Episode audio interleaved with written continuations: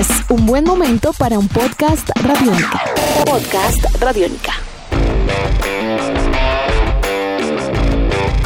Definidos los ocho equipos colombianos que jugarán torneos continentales en el 2021. Uno de nuestros referentes del ciclismo colombiano se recupera tras sufrir un fuerte accidente en carretera y una de las asociaciones de prensa deportiva más importantes del mundo eligió a los tres mejores referentes de 2020. Esto es Tribuna Radiónica. Tras vencer por penales a Millonarios en Palmaseca, Deportivo Cali cierra el grupo de clubes colombianos clasificados a torneos internacionales, tales como la Sudamericana y la Copa Libertadores. En total serán ocho, insistimos, clubes que serán los que participen y estarán representando a Colombia a nivel sudamericano, cuatro en la Libertadores y cuatro en la Sudamericana. Aunque para el caso del primer torneo en mención vale la pena recordar que aún faltan por disputarse las semifinales y la gran final en el Estadio Maracaná durante las primeras semanas de enero de 2021. América, Santa Fe, Nacional y Junior jugarán el torneo de clubes más importante del continente, el cual estará comenzando a mediados del mes de febrero. Por su parte, Tolima, Equidad, Pasto y Deportivo Cali van a competir en la Copa Sudamericana, la cual estará comenzando sobre la segunda semana del mes de marzo. Recordemos también que habrán llaves de eliminación entre clubes colombianos para este torneo y los dos mejores clasificarán a la fase de grupos.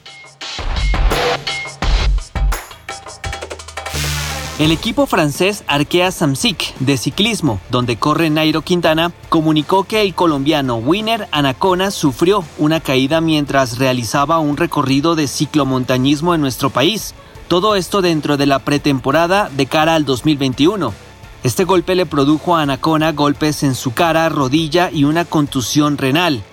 De esta manera, Winner Anacona tendrá que hacer una pausa en su preparación con miras a los retos venideros para lograr una franca recuperación, dado que, debido a los golpes en el rostro y la rodilla, por ejemplo, tuvo que ser suturado con varios puntos y también debe esperar la evolución de la contusión renal para que no hayan mayores hechos que lamentar en su regreso a la actividad profesional. Se espera que sean 15 días aproximadamente de incapacidad las que tenga este corredor colombiano de 32 años, quien además sufrió una lesión intercostal y un hematoma subdural. Pronta recuperación para Winner. La Asociación Internacional de Prensa Deportiva AIPS ha elegido a los mejores atletas de 2020. La tenista Naomi Osaka y el delantero Robert Lewandowski encabezan este listado anual y a nivel de equipos el galardón se lo llevó el Bayern de Múnich, equipo que ganó el triplete en este 2020, Liga, Copa y Champions. La AIPS entregó estos reconocimientos a partir de una encuesta realizada a un panel de 422 periodistas deportivos de 116 países. El deporte que más premios obtuvo en esta lista mundial fue el atletismo, 8, contando cada una de sus modalidades, por supuesto, seguido por el tenis que obtuvo 6 y luego el fútbol que logró 5. Lewandowski, por ejemplo, se impuso en la votación al piloto británico Lewis Hamilton, mientras que Osaka pudo imponerse en el escrutinio final a la venezolana Yulimar Rojas, quien quedó como campeona pero a nivel sudamericano en estas votaciones, y a la tenista Serena Williams. Edición de este podcast a cargo de Alexis Ledesma. Yo soy Juan Pablo Coronado y nos volveremos a encontrar en otra edición de Tribuna Radiónica. Hasta luego.